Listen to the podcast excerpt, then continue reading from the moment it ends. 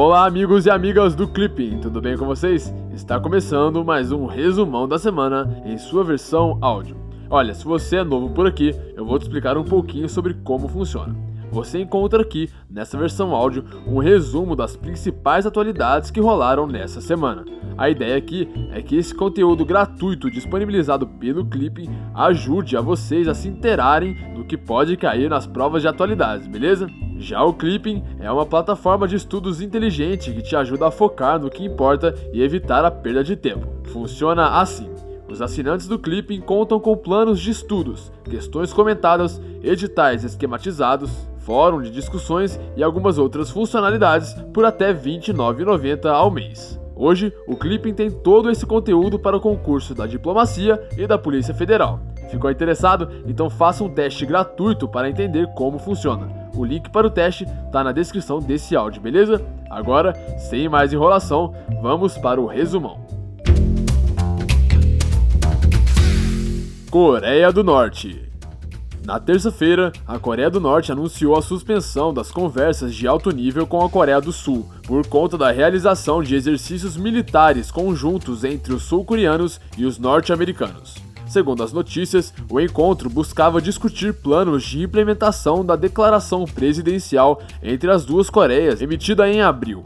De acordo com a Coreia do Norte, os exercícios militares conjuntos eram um treinamento para a invasão do país e uma provocação, de modo que Pyongyang não teria outra opção a não ser suspender as conversas por tempo indeterminado. Segundo o Ministério das Relações Exteriores norte-coreano, a reunião entre o líder norte-coreano Kim Jong-un e o presidente norte-americano Donald Trump poderá ser cancelada caso os Estados Unidos insistam em uma desnuclearização unilateral. Na quarta-feira, o governo chinês pediu à Coreia do Norte que realize a cúpula com o governo norte-americano no próximo dia 12 de junho. De acordo com o porta-voz da Casa Branca, o governo Trump ainda está esperançoso de que a cúpula aconteça e as ameaças norte-coreanas eram algo esperado. Na quinta-feira, a Coreia do Sul anunciou que fará uma série de esforços diplomáticos para tentar salvar as negociações com a Coreia do Norte. Segundo as notícias, a medida visa a manutenção do encontro entre Kim e Trump em junho. Entretanto, ainda na quinta-feira, o principal negociador da Coreia do Norte teria criticado o governo do Sul pelos exercícios militares conjuntos com os Estados Unidos. Oriente Médio na segunda-feira, novos protestos ocorreram na faixa de Gaza contra a abertura da embaixada norte-americana em Jerusalém. Segundo as notícias, desde o final de março de 2018, mais de 100 palestinos já morreram nos confrontos. Já de acordo com o governo israelense, o país estaria defendendo a soberania de sua fronteira. Ainda na segunda-feira, o secretário-geral das Nações Unidas, Antônio Guterres, afirmou estar preocupado com o número de pessoas mortas na região. Segundo o Ministério das Relações Exteriores brasileiro, o Brasil reitera sua posição em prol das negociações que garantam o estabelecimento de dois estados vivendo em paz e segurança, de modo a assegurar o acesso aos lugares santos das três religiões monoteístas, de acordo com as resoluções do Conselho de Segurança das Nações Unidas.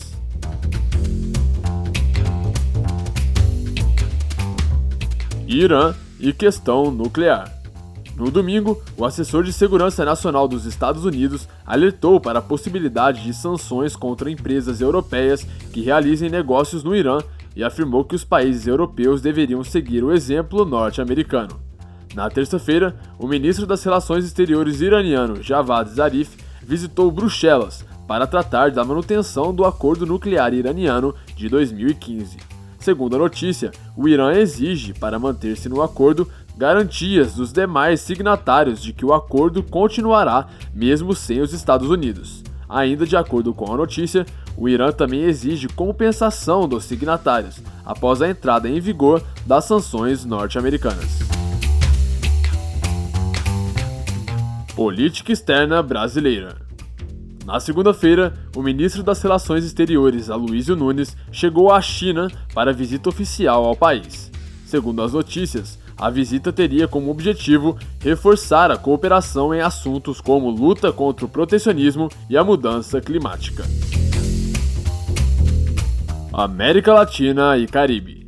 No sábado, ocorreram confrontos entre a população e forças do governo nicaragüense em Massaia, Segundo as notícias, os confrontos começaram há duas semanas por protestos dos moradores contra o governo do presidente Daniel Ortega.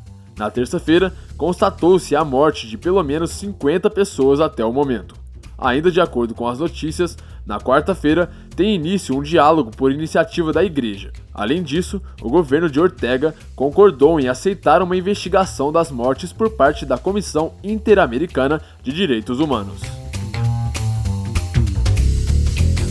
Ásia. Na quinta-feira, o Departamento de Assuntos Econômicos e Sociais das Nações Unidas, o DESA, lançou um relatório sobre a situação populacional no mundo. Segundo o documento, Tóquio é atualmente a maior cidade do mundo, seguida por Nova Delhi e Xangai. Contudo, ainda de acordo com o relatório, até 2028 a capital indiana deverá ultrapassar Tóquio como a maior do mundo.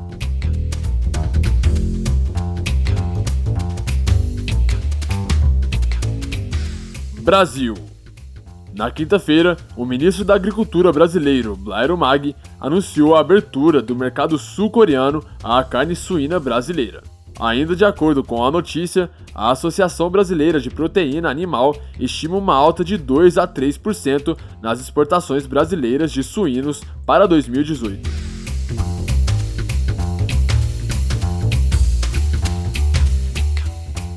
China na quinta-feira, a China lançou o Livro Branco, documento que delinea a política oficial de segurança chinesa para a Ásia e para o Oceano Pacífico.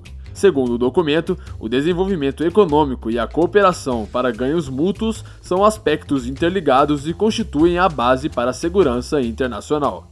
De acordo com a notícia, há tópicos específicos no documento sobre as relações da China com os Estados Unidos, Rússia, Índia e Japão.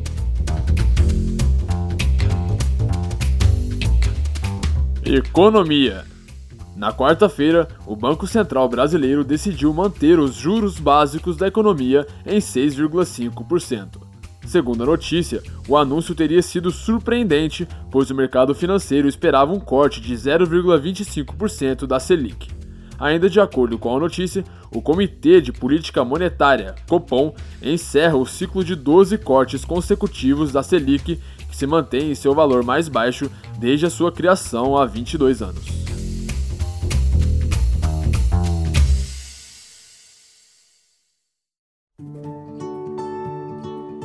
Então é isso aí.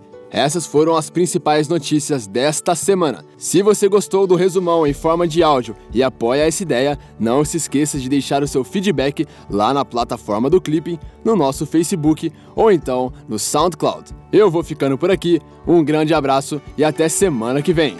Tchau!